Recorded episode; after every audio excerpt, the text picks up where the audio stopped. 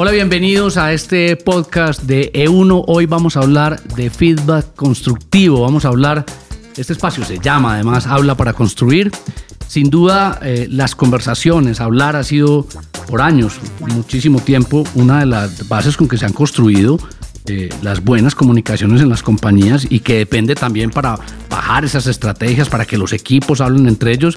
Y eso redunda indiscutiblemente en la productividad de las empresas, en el cumplimiento de las estrategias y de los objetivos. De eso vamos a hablar hoy. Hay de esas conversaciones que tienen las empresas que son difíciles, que son complicadas de tener, pero que hay que tenerlas.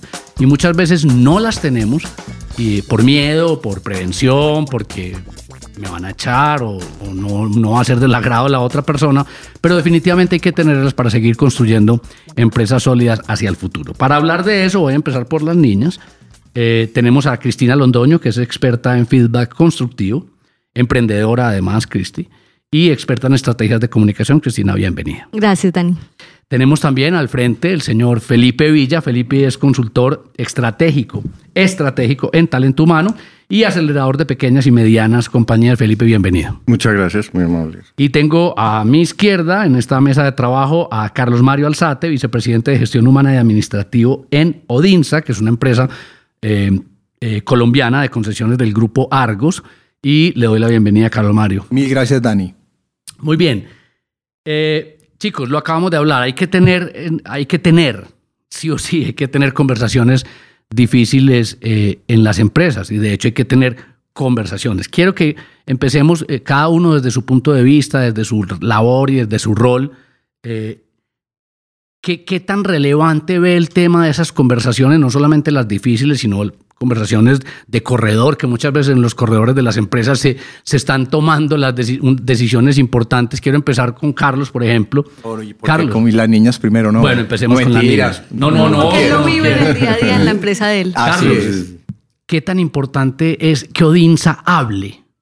Que entre ustedes hablen. ¿Qué tan importante es? Súper importante. La alineación es vital y una de las digamos, cualidades relevantes de los líderes de la compañía es que sepan llevar conversaciones no solo para la retroalimentación, sino para todos los procesos, con nuestros clientes, con los stakeholders, con las personas del gobierno. O sea, vos puedes tener una idea muy brillante y ustedes lo viven a diario, pero si no la sabes transmitir, si no la sabes exponer, es muy difícil que la lleves a la realidad. Y muchas ideas se caen en eso por la falta de coherencia en la forma en que se comunican y se venden. Entonces, la comunicación es relevante en cualquier organización y en la de nosotros más, porque nosotros, a diferencia de otras empresas del grupo Argos, donde hay activos muy tangibles, plantas de concreto, eh, hidroeléctricas, etcétera, nosotros nuestro capital en Odinsa, que es una holding, lo más valioso es el ser humano, La gente, que son los que están estructurando esos proyectos que después los pasamos, digamos, cuando están estructurados y en una fase de aprobación por el gobierno, los pasamos a una de las compañías para que los opere y los desarrolle. ¿Cuántos empleados, eh, Carlos?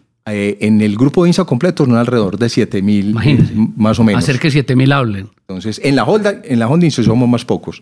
Ahora, tengo, pues, y, desde siempre vos lo sabes, yo estoy hablando acá y voy a expresar mis puntos de vista personal sobre lo que pienso que es un proceso de retroalimentación. Eso no quiere decir que todo sea así en la compañía o en las empresas donde yo he trabajado. Perfecto. Felipe, en el caso de, de, empresas más pequeñas o medianas, ¿cuál es, ¿cuál es ese consejo para que hablen? ¿Cómo lograr que esas empresas que están naciendo, claro, en una empresa grande o hablan o se mueren? Pero en estas empresas pequeñas que tú asesoras desde el tema de consultoría, ¿cuál es ese consejo que les das al iniciar como empiecen a hablar? Pues la idea precisamente es, aprovechando que son pequeñas, arranquen por el lado de la cercanía del líder con su gente. Es decir, ser cercanos es poder tener empatía, entenderlos, mirar no solamente el tema profesional y comunicarse para dar una meta o para ver, hacer un seguimiento específico, sino también es decir, bueno, yo estoy trabajando con personas, como dice Carlos, las personas son lo que hace la empresa, ellos son los que, todos, las, personas somos las que hacemos las, los resultados. Entonces, eh, cuando usted conoce bien las personas, se acerca, lo acompaña, le genera confianza, automáticamente eso hace que uno pueda tener más posibilidad de comunicación genuina con la gente. Eh, en ese sentido, el líder, al acompañar a las personas, le queda muy fácil con esa confianza y esa cercanía generar también un feedback tanto positivo como negativo. Ahora, no se nos olvide que el feedback debe ser de doble vía.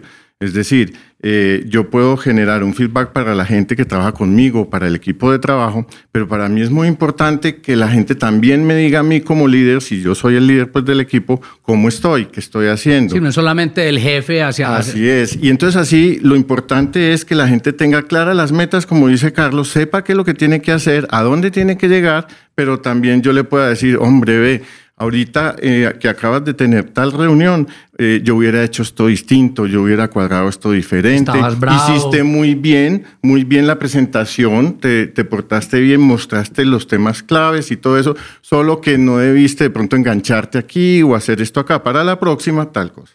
Cris, en, lo, que dice Felipe, Felipe está haciendo, creo que se está adelantando un poquito A, esa, a, esa, a esa técnica que lo hemos aprendido de Cristina durante, durante varios meses ya y es las conversaciones difíciles hay que tenerlas. Porque ellos están hablando de que sí, hay que conversar y la importancia de la comunicación es absolutamente decisiva, pero es que hay conversaciones muy complejas. Hay conversaciones muy complejas, pero principalmente porque la gente no está acostumbrada a hacer retroalimentación, entonces le cuesta dar ese primer paso. Pero cuando la retroalimentación se vuelve parte de tu estilo de trabajo, parte de tu estilo de vida, las conversaciones dejan de ser difícil, porque como decía Felipe, ya conocemos a la persona, ya hay una cercanía, ya hay confianza ya venimos haciendo un acompañamiento. Entonces ahí ya no hay misterio para decir las cosas y cuando es una retroalimentación de refuerzo que es positiva, es más fácil que cuando es una retroalimentación en la que en la que, hay que corregir un comportamiento particular. Entonces, se quita la conversación difícil en el momento en que tú lo adoptas como un estilo de vida y lo puedes dar de manera inmediata y no necesariamente en sesiones de retroalimentación cada seis meses cuando ya se perdió como la situación en caliente de lo que pasó. Pero sí tiene que haber como una estructura, porque con Carlos hablábamos hace algún tiempo que, que el tema del feedback y de, la, y, de la, y de la retroalimentación se había vuelto muy acartonado, muy diplomático, te doy una cita será mejor right away, como dicen los americanos, de una. Bueno, yo voy a retroceder aquí mucho. yo creo que tenemos en Colombia o en, estos países suramericanos un problema de cultura. Y es que desde la escuela nos han enseñado, usted puede hacer mejor esto. Usted, y uno le va bien en el colegio y pocas veces lo felicitan, sino que eh, siempre tienes que mejorar aquello. Te fue mal en esta nota y tú terminas, o la gente, muchos terminan todavía sin darse cuenta para qué son buenos. Entonces la gente tiene que... O dan palo a uno por todo. Exacto, palo por todo. Entonces en las retroalimentaciones, estamos hablando de unas retroalimentaciones de hace 10, 15, 20 años, el foco de la retroalimentación era hablarte las cosas negativas. Entonces no era una retroalimentación como lo hablamos positiva y tal. Y aquí hay unos temas muy claves como el de la neurociencia. Así como hay endomarketing y hay tan, ahora se está hablando de eh, temas de mindfulness, de otros, para, para entender la psicología del ser humano. ¿Cómo se eh, llama? PNL, programación neurolingüística. Porque es súper clave, como lo decía Cristina, lo han dicho aquí todos, que las personas que van a hacer retroalimentación tengan la capacidad, y esto no lo tenían las compañías, a usted, oiga, usted como líder de equipo le toca retroalimentación. Y nunca lo prepararon a uno, y por eso es horrible la retroalimentación. y las empresas de nosotros, en gran sentido, o, digo yo, empresas grandes generalmente, digamos, hay mucho cuidado en el manejo, y entonces eh, vos sos un líder chévere si, si todo lo que me decís es bueno, pero si me decís cosas malas, entonces sos un líder más o menos. Entonces, hay, yo me pego mucho un ejemplo y es... Eh, hay que estar preparados para hacer retroalimentación. Una, yo creo que el fondo lo hemos manejado bien, el fondo. ¿La retroalimentación es necesaria? Sí. ¿Hay que programarse para la retroalimentación? Sí. Ahora, en la forma, y es lo que decimos, hombre, que entonces una sentada cada tres meses, entonces cuando tú te vas a sentar con la persona, ve, pero es que vos sos malo para este tema. Yo no me acuerdo, dame un ejemplo. No, no, pues no lo tengo aquí en este momento, pero acordate que yo te decía, y pero, se vuelve una cosa muy subjetiva, hay que volverlo más objetivo. Entonces ahí es la oportunidad en la retroalimentación, es clave. Pero uno cómo sabe si alguien tiene la capacidad, es decir, en tu cargo, hola, bienvenido a esta compañía, Felipe, en tu cargo te toca hacer feedback y te toca dar retroalimentación. Yo cómo sé como compañía si esa persona tiene esa capacidad. Pues ahí el tema es precisamente hablando con la gente que está dentro del equipo de ese líder, por decir algo. Ahora, acuérdense que el feedback no es solamente del líder, sino también de los coequiperos, también de la gente que depende de uno, es en todas las direcciones. Entonces, eh, para eso existe también mucho preguntar alrededor, lo que llamamos la evaluación 360 de poder decir, bueno, ¿cómo le ha ido con este personaje? Usted que trabaja en equipo con él, ¿cómo le fue en tal proyecto? ¿Cómo le fue en tal cosa? Y empieza usted a tener una imagen no solamente del jefe que puede convertirse en algo subjetivo, sino adicionalmente con todos los equipos de trabajo, con la gente que esa persona ha trabajado. Entonces usted escoge muestras y eso para darse una idea de lo que puede estar pasando, ¿cierto? Yo quiero complementar algo ahí. Cuando una persona llega nueva, la cultura misma te da la retroalimentación. Si en la empresa no hay cultura de retroalimentación, una persona nueva difícilmente lo va a hacer, a no ser de que ya lo tenga muy interiorizado. Aquí nadie habla con nadie, si, yo hago si mi, mi trabajo. jefe nunca me retroalimenta, si nadie me dice nada, pues yo tampoco lo voy a aplicar.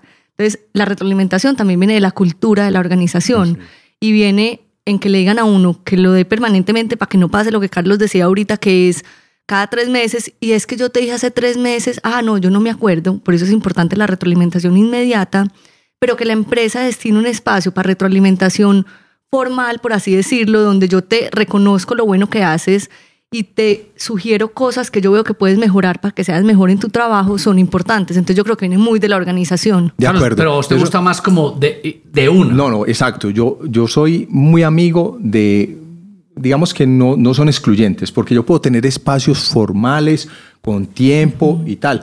Lo que no se puede volver es en un formalismo y, y de llenar papeles, que eso es lo que pasa en la organización a diciembre, toda la gente es corriendo para cerrar el último ciclo de evaluación y termina haciendo una evaluación es más para llenar el papel que para profundizar en un tema tan importante para la vida de los seres humanos como son esos procesos de transformación y de poder dar feedback oportuno y todo. Entonces, ojo, yo sí creo que tienen que haber espacios formales. Ahora, el espacio formal es nos vamos a sentar y vamos a hablar de ti. La forma en cómo lo vamos a hacer es, hombre, coja la app, póngale carita triste con esto, carita contenta.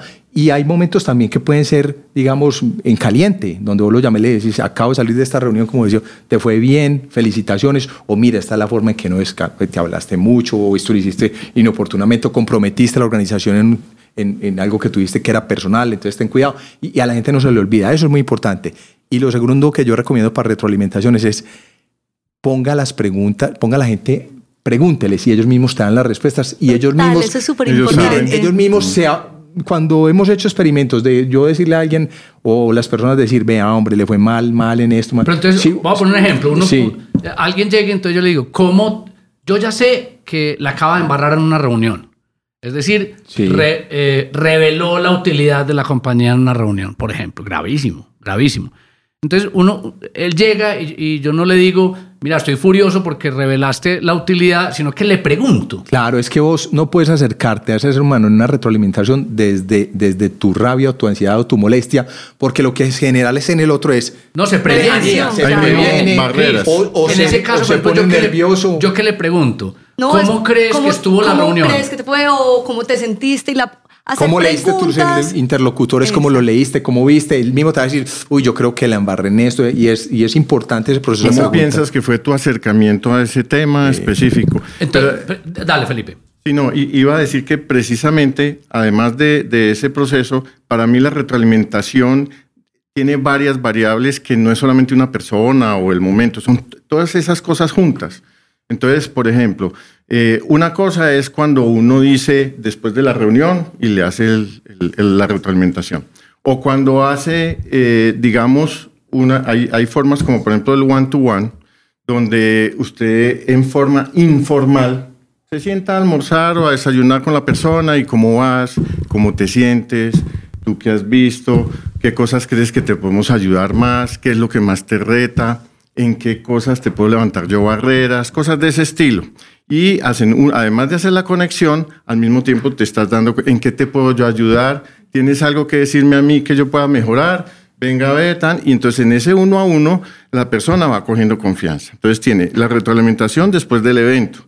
Viene el Que es la- one to que es la one, inmediata, que es la ¿cierto? inmediata. Luego Después me viene siento con él. El one to one normalito, así informal. Luego tiene que haber, obviamente, una cosa formal, porque la parte formal, lo importante que tiene es que de allí sale un plan de desarrollo. Y ese plan de desarrollo Unas es en el tareas. que, claro, porque yo me voy a comprometer con esa persona como jefe o yo como subalterno a seguir ciertas acciones para poder mejorar eh, aquellos gaps que yo pueda tener. Entonces la idea es armar ese plan de desarrollo y hacerle seguimiento en esos one-to-one y todo eso. Pero adicionalmente a eso, lo más importante es, obviamente, reconocimiento positivo, también contarle las oportunidades, pero también ponerlos a pensar en el futuro. Y entonces decirles, bueno, ¿y tú cómo es el futuro en la organización? ¿Tú qué quisieras tener? ¿Cómo es? No, yo tengo la aspiración de tal cosa. Ah, para eso acuérdate que tenemos alinear que la alinear esto, tenemos que arreglar este gap, tenemos este tema, hay que arreglar esta oportunidad. Entonces, cuando lo manejas en forma integral, la persona siente y ve que su plan de vida, su carrera, su futuro está o no alineándose con el de la organización y al mismo tiempo ve la necesidad de hacer esos cierres de gaps que se le han determinado. Y adicionalmente a eso le metes el tema de que los demás opinan lo mismo, es decir, si ve que hay la mayoría de personas diciéndole que tienen esa oportunidad, pues uno dice, no es cuestión de mi jefe o no es cuestión de que este me tenga eh, cargadita. o lo que sea, sino que de una vez dice, oiga, más de uno me lo está diciendo, algo debo tener que hacer. estar pasando. Yo, yo iba a decir algo, Carlos se fue ahorita unos años atrás, pero Carlos, no estamos tan lejos en muchas organizaciones hoy. Hoy siempre, bueno, hay una, hay una frase que cuando se le dice a uno a la señora, pues uno obviamente tiembla dos días seguidos, es tenemos que hablar. Pero es que es, y tenemos que hablar, puede que sea un, un, feedback, pero siempre existe la creencia que el feedback, que la retroalimentación es para regañarlo a uno. Por eso te decía. Entonces, claro, esa es una costumbre y todavía en la cultura de esta sociedad existe esa costumbre. Cris, eh, para esas, digamos, como, como dicen en Antioquia, para dar la varilla, para jalar las orejas, yo sé que no hay una fórmula infalible pues como haga esto y siempre le va a funcionar. Pero si ha habido esquemas, eh, eh, alguna vez te oí un ejemplo de la hamburguesa. Y, quiero, que, que, se lo oigan a Cristina. ¿Conocen la hamburguesa? Porque no, yo no, menos mal llamamos la hora de almuerzo. Vamos a hablar de comida aquí. Hay una cosa importante y es el tema de hacer las preguntas para ver dónde está la persona. La misma persona va llegando allá. Pero la fórmula de la hamburguesa es, tenemos un primer pan que es para preguntarle a la persona dónde está, cómo se está sintiendo, como para romper el hielo y para contextualizarnos y encaminarnos. Luego está la carne, que es donde está como el grueso de la conversación, donde se dice lo positivo, donde se dice lo que hay que reforzar.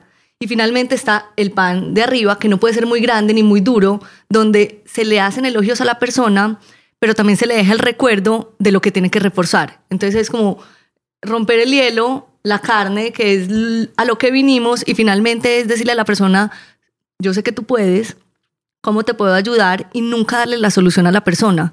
O si tú hiciste algo malo, yo no te digo, bueno, para solucionarlo, para mejorarlo o para que cambies una conducta tienes que hacer esto, sino que la persona que está haciendo la retroalimentación es quien debe llegar a esas soluciones y nosotros somos un canal apoyarlo y ayudarle a que crezca y tenga un plan de carrera si esa es la idea dentro de la organización. a, mí lo que me preocupa, Carlos, si tiene uno siempre la paciencia para pensar en la hamburguesa. No la tiene que tener dentro de una... Es decir, eh, llegaste a una de las plantas de ustedes y, y ves a uno de los, no sé, a uno de tus muchachos atendiendo muy mal a un proveedor.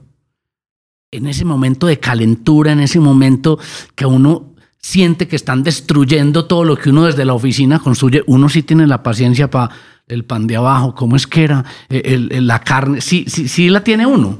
Yo quiero complementar antes de eso. Esa hamburguesa, Dani, aplica mucho cuando es una retroalimentación formal donde nos estamos sentando. La retroalimentación más inmediata, como acaba de pasar. Pero es que también tiene que tener una estructura Tiene que tener una estructura, pero no es tan formal. Es una conversación que ya logramos de uno a uno, como decía Felipe ahorita, de, vení, ¿cómo te sentiste? Volverlo, pero quitarle un poquito de formalismo a esa inmediata en caliente. La, la diferencia es que vos en la inmediata hay mucha objetividad de lado y lado porque acaba de pasar. El hecho, el él no puede ir a una situación que él está atendiendo mal. Irrefutable. y ya la vio. Es distinto a, la, ah. sentada formal donde vos tenés que mm. tener muchos más argumentos, mucha más preparación, porque si no el tipo pues lo vas a dejar aislado de muchos temas. En la retroalimentación ya en caliente, la persona acaba de vivir la situación y uno también lo vio, lo vivió. Entonces es mucho más fácil para las partes, mucho más fácil. Y lo importante ahí en caliente es tener la paciencia de esperar para poder hablar a solas con la persona, porque a veces hay líderes que llegan de una vez y delante de la gente o lo que sea hace el feedback. Ese, pedazo es el que no, no debería ser, ¿cierto? Entonces el tema es poderle decir claramente el tema, oiga, ¿cómo vio esto? ¿Usted qué opina? Usted lo haría así. Si usted fuera ese cliente al cual usted trató mal, a usted le gustaría, póngase en los zapatos de la otra persona en la reunión en que usted se enganchó o, y le hace uno las preguntas como ustedes dicen. Y de esa forma, a medida que tú lo vas haciendo permanentemente, la persona cuando llega a ese one-to-one, él ya tiene claro muchas cosas, ¿cierto? Así es. Inclusive cuando ya usted en un momento determinado ve que el talento no, no le dio la capacidad instalada y ya necesita hacer un cambio por X o Y razón, le queda mucho más fácil poderle decir, mira, no pudimos, eh, llevamos X procesos, llevamos tanto tiempo haciendo esto, eh, tú no has reaccionado, no has cuadrado, sigues en lo mismo y todo eso, pues no podemos seguir en esto, tenemos que... que No, y hay, veces que uno ve cosas, o sea, si yo llego a una, o- o nos pasó pues muchas veces, uno llega o, o- o le han pasado situaciones en el aeropuerto, en plantas de cemento, algo, uno puede llegar a una planta de cemento y una persona dormía en un puesto de trabajo, pues es que ahí no hay ni siquiera que hacer un Viejito. proceso, no, venga, vaya hasta, hasta la oficina, se le hace su debido descargo y si amerita un despido, no hay una, una pronta respuesta de lo que Ah, sucedió. Ahí es donde yo pregunto, No, si hay es que- es a, un que- tipo, a que- una persona que se quede dormida en el puesto No, de trabajo eso. y el jefe lo vea, también hay que citarlo un día, Hombre, te voy a dar el feedback. No, es que una cosa es el feedback y otro es un llamado de atención. Ah, Aquí es hubo una importante. falta contundente y clara a, a un, digamos, a su a lo que él debía trabajar, a su compromiso con el trabajo. Es distinto. Eso ya es un proceso Claro. disciplinario que se abre, y, pero también, e insisto en eso, el debido proceso es muy importante, porque hay compañías que sin que ve aparentemente ellos consideran que el empleado hizo algo malo, no lo llaman, lo retiran y Hombre, después vemos enfermo, casos, claro. después vemos casos de personas que echaron eh, y los han tenido que reintegrar o generan unas multas que pierde la compañía Nunca lo llevan. por un debido proceso. Venga, porque es que puede tener Cuénteme qué dormido Sí, porque ayer mi señora tal cosa, tengo a, yo- a la hija en el hospital y no pude. Claro. Entonces, el debido proceso es súper importante. Ahí viene la empatía que decía Felipe ahorita, el conocer a las personas, es preguntarle en qué está, porque muchas veces la retroalimentación se da sin conocer la situación de la persona. Entonces yo puedo tener a alguien de mi equipo, Dani, que llegue todos los días, en vez de las 8 a las 10 de la mañana. A mí al quinto día ya me sacó la piedra, lo regaño porque ya no puedo con que haya llegado una vez más tarde y cuando le pregunto o cuando él ya tiene la oportunidad de contarme, de pronto la mamá está en la clínica o está pasando por una situación difícil. O el líder generaliza. Llegó un día tarde. y- Siempre y- llegas tarde. Y eso, y le dice, es que tú siempre llegas tarde. Eso es súper importante. Cuando damos retroalimentación hay que basarse en hechos reales, porque así Concretos. difícilmente alguien te va a refutar lo que tú estás diciendo. Yo quiero que ustedes Y la segunda, una frase que yo le aprendí a un jefe, es que cuando uno habla con su equipo hay que ser firme eh, con, los Firme con los procesos y- y, suave con las con personas. las. Entonces no olvidemos que es que la retroalimentación es sobre un proceso, sobre una situación y no sobre la persona como tal, para que no se vuelva un tema personal dentro de la Perfecto. organización. Da- Dani, dos cosas importantes. Una es, nosotros sí, o trato de diferenciar entre lo que es un plan de desarrollo y una evaluación puntual, ¿no es cierto? Porque el plan de desarrollo tú le- lo construyes con base en tus expectativas dentro de una organización. Hombre, yo quisiera dentro de esta organización llegar a, o quisiera eh, estudiar para, o yo me soñaría estando en aquel cargo. Y entonces uno con base en la expectativa de él y lo que requiere la compañía, arma su plan de desarrollo. No necesariamente tenés que juntar el momento del plan de desarrollo con una evaluación Con la evaluación. del cargo que estás ejecutando. Son dos puntos distintos. Entonces nosotros, eh, digamos que si hacemos esas quiero- separaciones. yo- yo quiero que usted- Y, y la otra, última, porque usted no me deja hablar. Hay una cosa muy importante y es... Me regañaron. No. No, hágame el feedback. ve- bueno, entonces ahí le voy a hacer el feedback. Una cosa muy importante es que uno se debe ganar el derecho de evaluar a una persona. Y lo digo es, hasta que no nos convenzamos que el rol del líder va mucho más allá que un liderazgo a medias de un equipo Sí, o, mandar, sacar, al- o sa- mandar. o sacar el resultado. No saben la potencia que tiene tener líderes comprometidos que sean conscientes que están influyendo de manera positiva o negativa en una persona, porque las, eh, esto lo sabemos todos.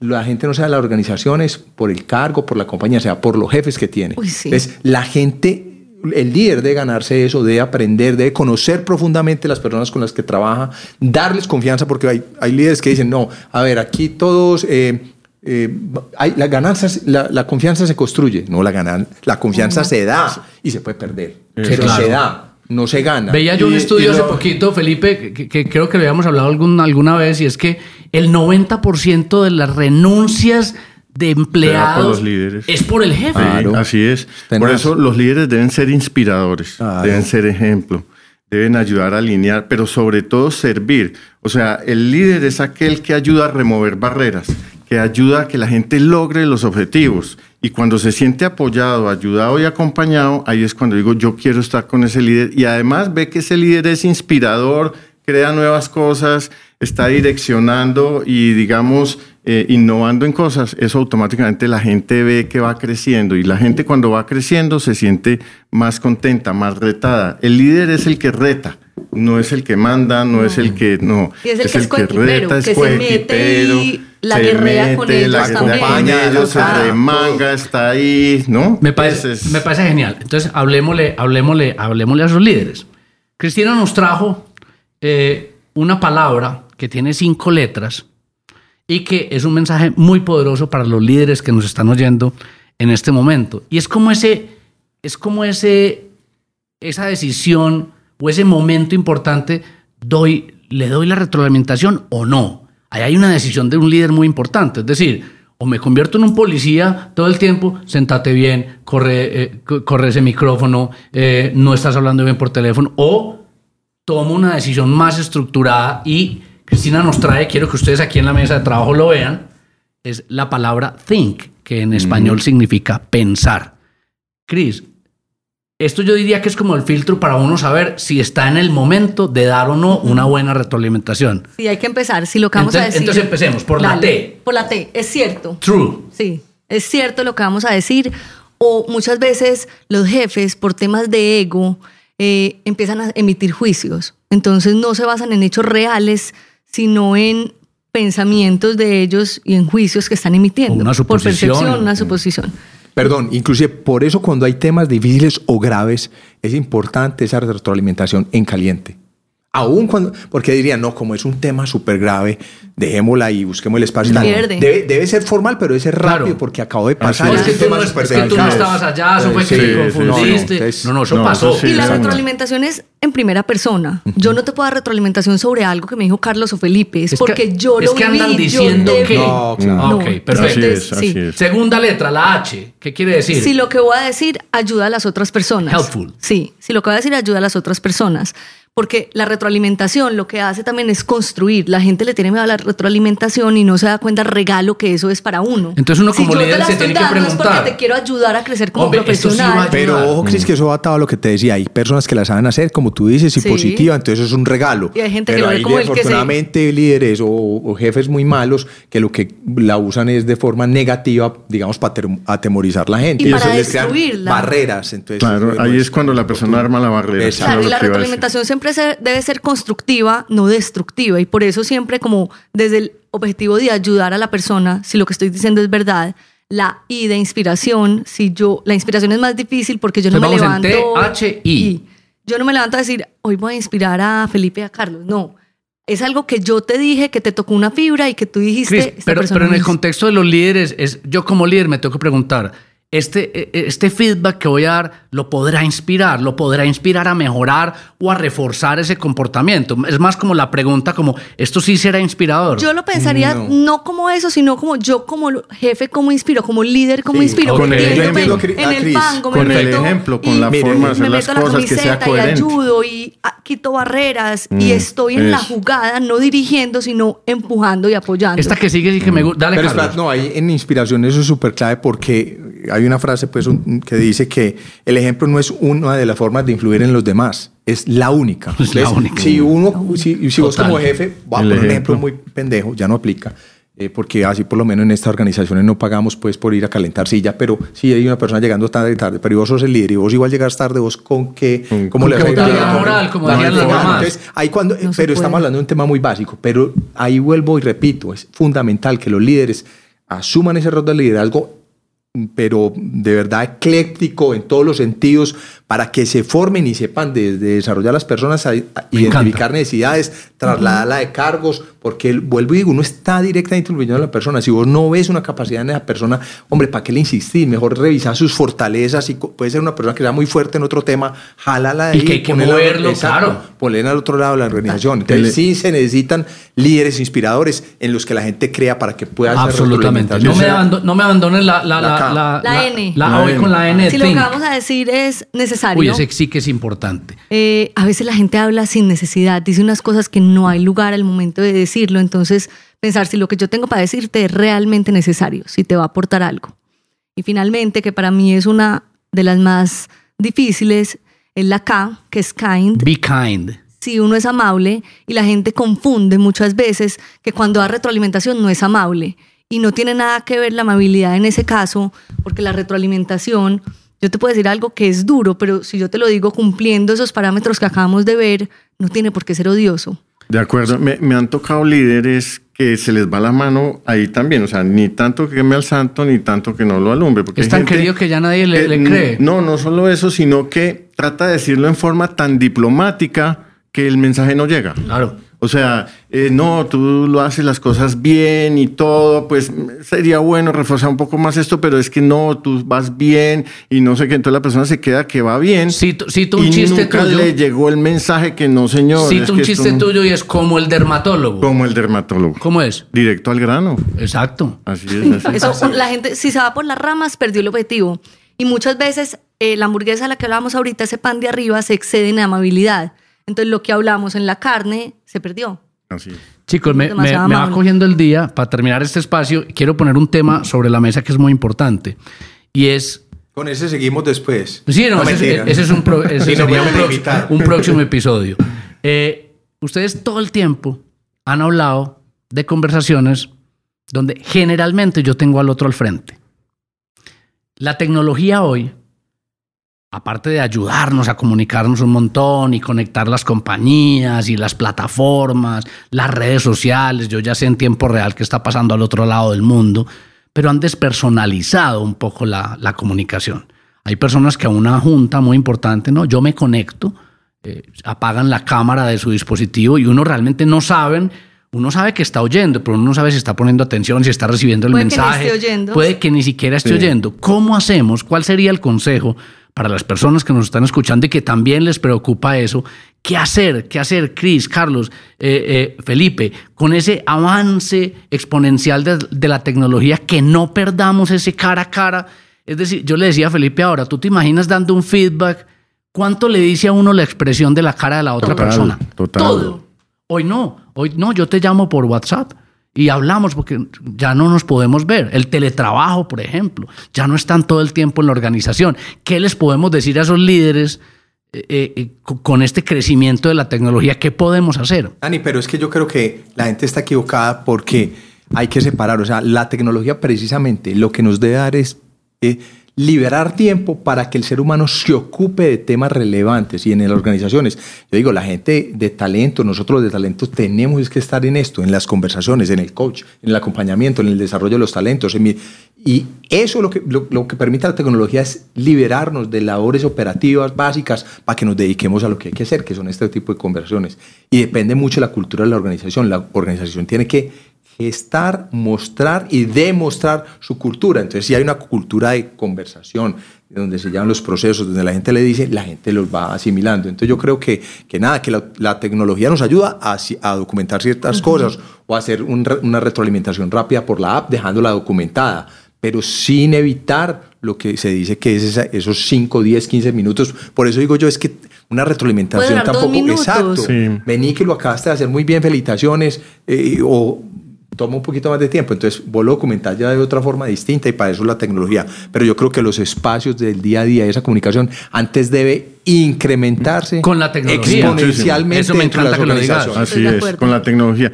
Hay un tema que es al revés un poquito y es que cuando se dé ese espacio de los 15 minutos, la persona esté ahí y no esté pegada del celular mirando Es que otra la cosa. retroalimentación formal Cierto. o informal, si es sentado, no deberían entrar Pero ojo, equipos Felipe, ni nada. nada, porque Pero es que el computador me saca la alerta, me entra la llamada y me suena. O sea, O sea, es como ¿Qué es? un Pero, pero. Felipe sí toca un tema muy neurálgico. Sí. Y es que la tecnología nos distrae. Así es.